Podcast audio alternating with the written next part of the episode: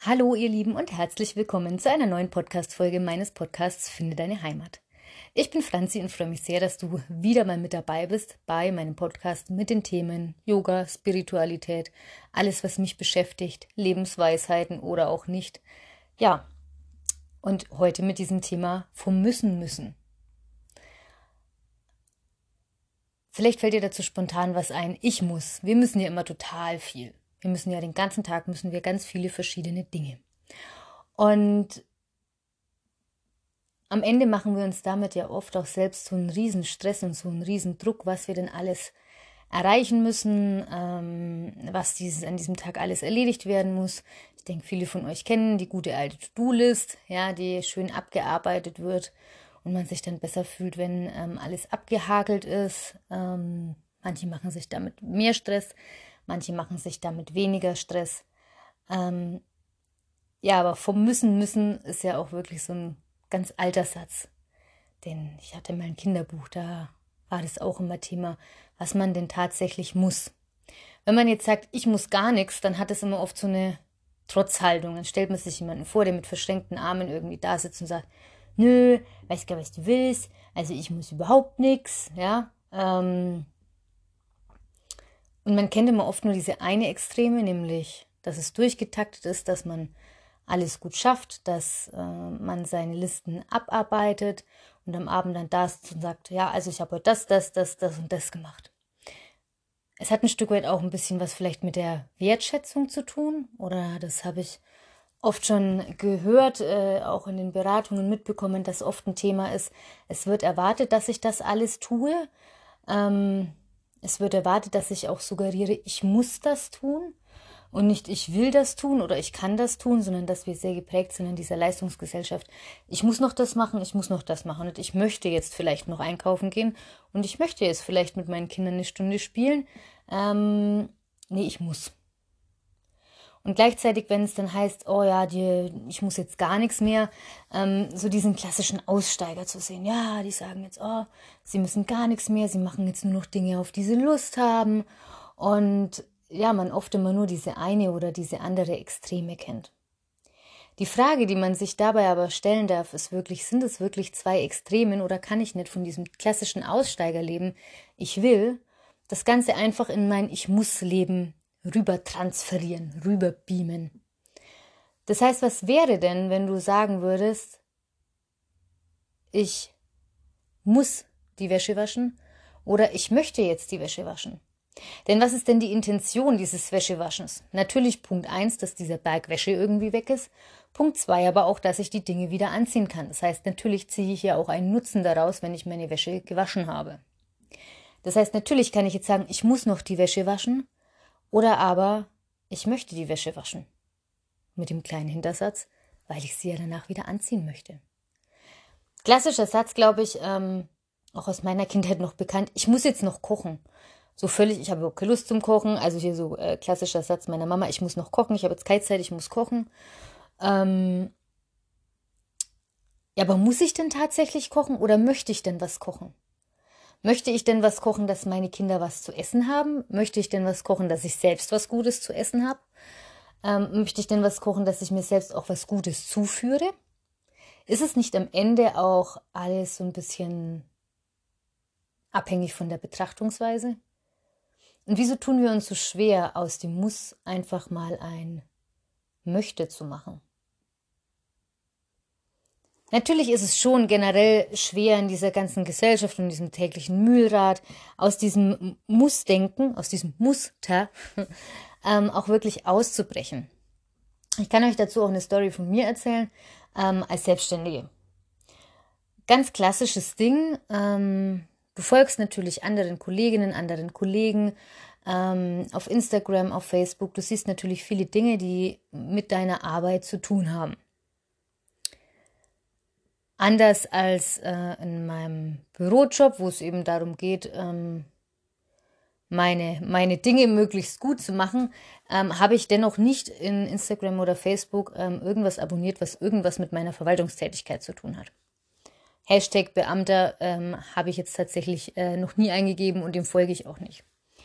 Natürlich, aber alles, was rund um das Thema Yoga ist, was um das Thema Meditation ist, was vielleicht auch hier bei uns in der Nähe irgendwie ist. Man folgt denen natürlich, weil man sie kennt und weil man es ganz toll findet. Man findet sich aber oft darin wieder, dass man dann sieht, was Kolleginnen und Kollegen Tolles machen. Und dann sitzt man da und denkt sich, oh, ich müsste eigentlich. Müsste ich nicht auch? Und man ist da ganz schnell dabei, also gerade auch jetzt in dieser Lockdown-Zeit, wo du natürlich, wo dir das Unterrichten fehlt, ähm, jeder bietet natürlich Online-Formate an, wie ich natürlich auch die Mediathek oder hier die Online-Stunden am Montagabend. Und dann sieht man aber irgendwas total Cooles, wo du denkst, oh, es geht dabei nicht ums Nachmachen, sondern es geht darum, ähm, sich zu vergleichen und zu sehen, oh Gott, ich müsste eigentlich. Und auch hier ist es wirklich ganz wichtig, also das habe ich auch in den letzten Wochen und Monaten wirklich echt festgestellt, aus diesem Muss ein Möchte zu machen. Denn nur wenn ich aus dem Muss ein Möchte mache, kann ich dann auch wirklich dahinter stehen. Tue ich das nicht und mache es nur, weil es alle anderen machen und weil ich meine, dass ich es machen müsste, kann ich mit ziemlicher Sicherheit davon ausgehen, dass es auch nicht von Erfolg gekrönt ist. Ich kann euch dazu auch, gerne, äh, auch ähm, wirklich aus dem aktuellen Anlass erzählen, ähm, als es darum ging, meine Mediathek zu machen.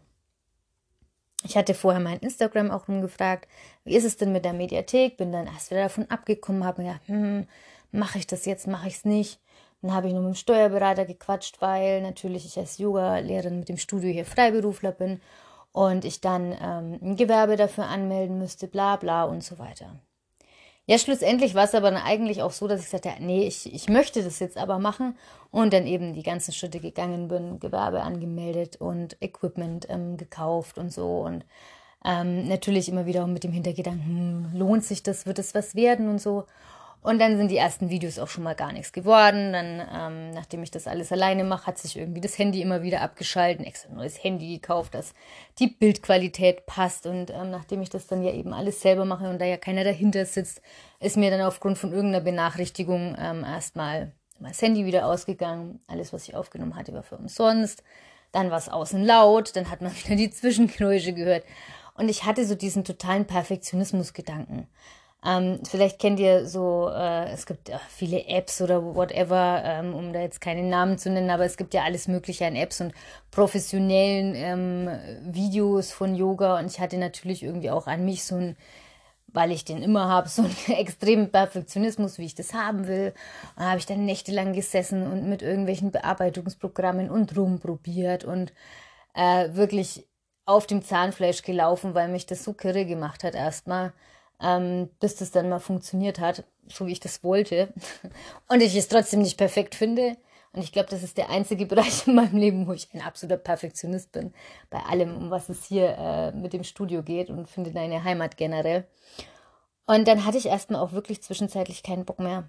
Und war aber so getrieben davon, dass ja viele Leute Mediatheken machen und dass ich doch auch irgendwie wieder Geld verdienen müsste. Also bei mir war tatsächlich natürlich auch dieser, du musst doch auch mal wieder was beitragen, dieser Geldverdiengedanke. Äh, ähm, und eben auch so diese Problematik, so, hey, okay, ich verdiene im Moment nur den Teil meiner, meiner, meiner Bürotätigkeit und irgendwie ist das nicht so wie sonst und äh, jetzt müssen sich alle hier äh, müssen wir uns alle einschränken, weil ich ja nichts verdiene und man nimmt das Ganze dann natürlich auch persönlich auf sich und sagt, hey, scheiße, ähm, irgendwie, ich fühle mich total wertlos, ich mm, nehme damit im Moment nichts ein, ich trage irgendwie nichts bei und ähm, muss jetzt immer fragen, wenn ich mir was kaufe oder wenn ich eine Fortbildung mache oder so. Ja, natürlich alles in allem irgendwie ein total ungenügend, ungenügender Zustand für mich.